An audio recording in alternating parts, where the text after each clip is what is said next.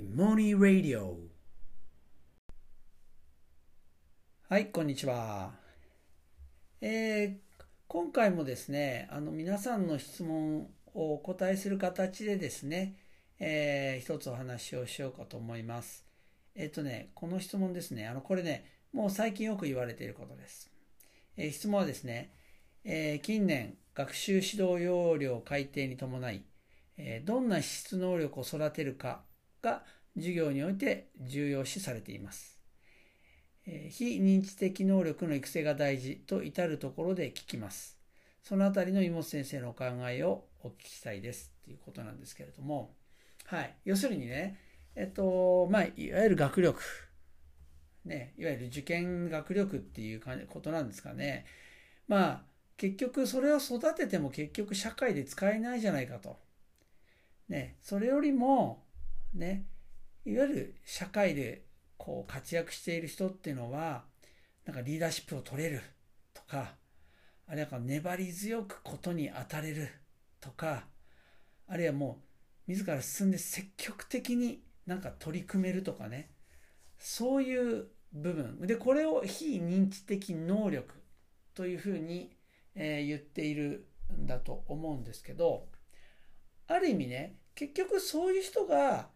今の社会で活躍しているみたいなことっていうのは多分本当なんだと思うんですよ。きっといわゆるエビデンスっていうやつがあるんだと思うし、ね、それで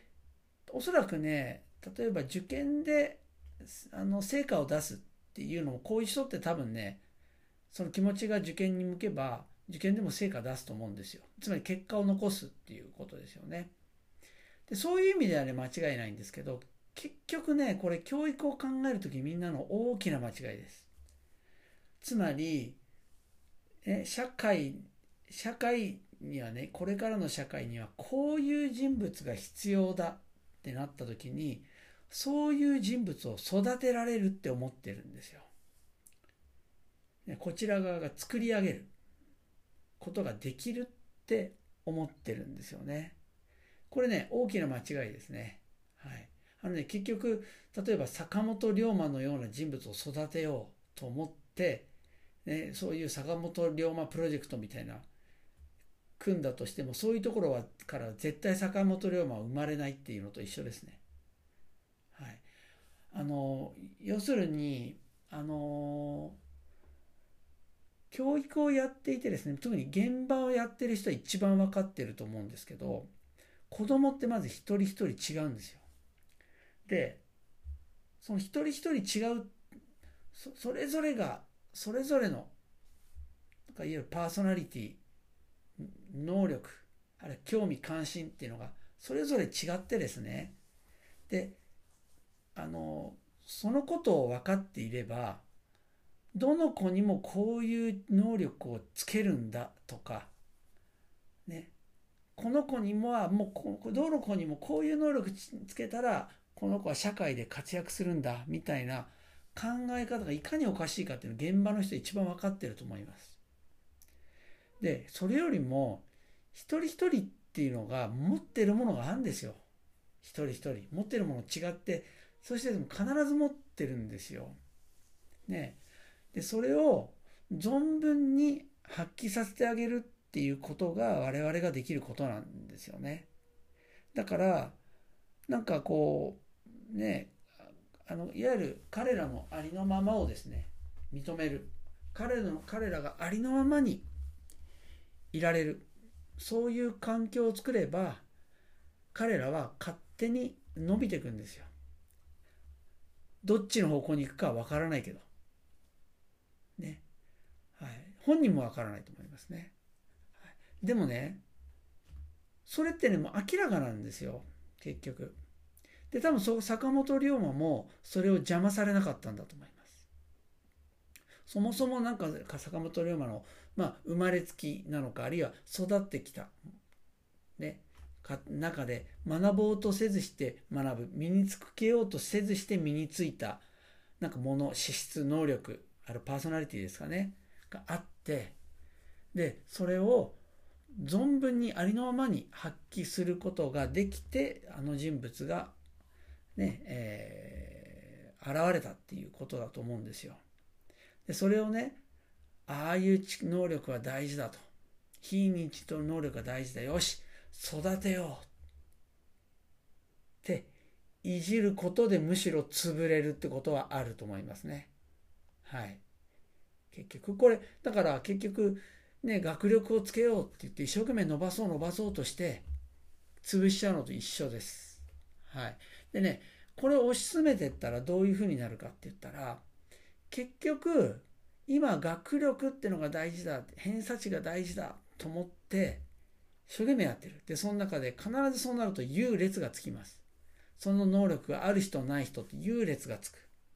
結局優劣を生むっていうことですね。そこにしかつながらないっていうことなんですけど今度それいやいや非認知能力だってなったら結局こちらがやることは非認知能力のあるなしをですね優劣をなんかはっきりさせるだけ優劣の中身が学力の時と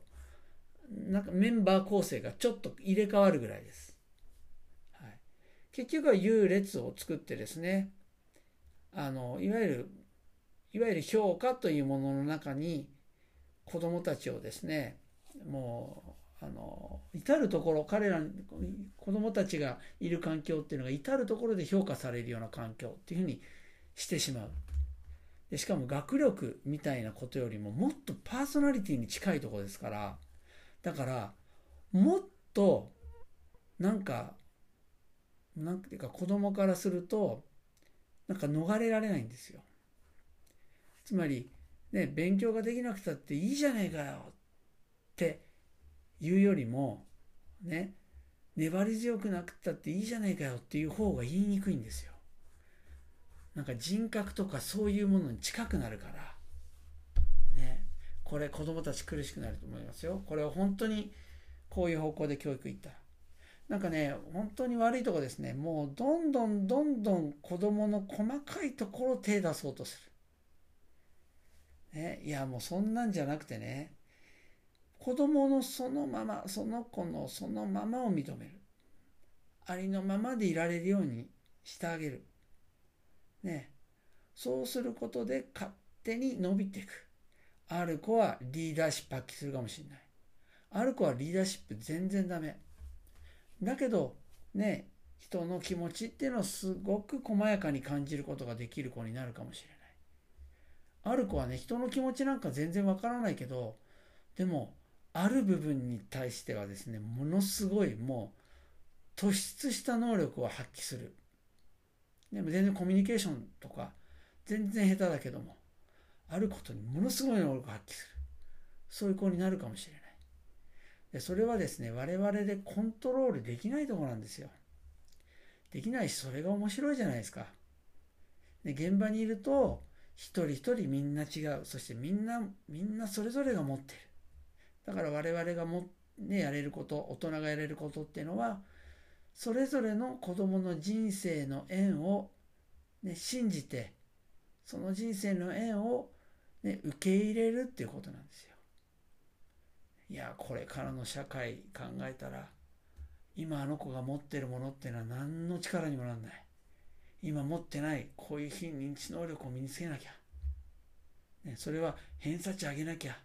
っていうのと一緒です。あれもっと立ちが悪いかもしれないってことですね。だから、なんか何が大事かっていうよりも、いわゆる子供がですね、育っていく。ってどういうことかっていうもうその根本ですねその本質を見ないといけない本質を本質をきちんと見てればこういう何々が大事だから彼らに身につけさせようみたいなまあそもそもおかしなあべこべなですねことは考えないと思うんですね。結局ねそうなんですよ。子供を変えよう変えようとしているっていうところ。そこがですね大きな間違い。だそんなこと無理なんだからね。そう。これみんな分かってるはずなんですよ。変えるのは無理って。子育てでもそうですよね。自分の子供をねみんな変えよう変えようとして結局子供を追い込んでね子供の顔から笑顔がなくなり自分もあれなんかおかしなことしてる。ね。でも結果子供が変わるんじゃなくて自分が変わるじゃないですか。だから教育や子育てね。それってどこに目的があるかって言ったら子供側じゃなくて大人側だっていうことですね。はい、そう考えたら子供側に何か身につけよう。子供側を変えようっていうことがおかしいってことに気づけると思います。ね、だからまあねね教育ねみんな分かってんのにでも変えようっていうのが手放せないっていうところはね教育の問題の根深さですね。分かっててももうそうしないでいられないっていうところですね。はい、いやこれねちょっとこう重い話になったけどでも実はすごいこれ大事なところででもまあおそらくね今もうここの非認知能力が大事っていう流れっていうのはもう止められないと思いますね。これね。でももう分かってる人分かってる。もう現場の人結構分かってると思いますよ。なんかそのもうそれがもういかに変なことかっていうのね。はい。ねこの後どうなるでしょうか。ねそこね大人がそこからその自分のなんか思い込みやこだわり不安感子供を変えなきゃっていう不安感手放せばねいやー教育子育てってめっちゃ楽しいんですけどね。はい今日は、えー、そんなところです。それでは。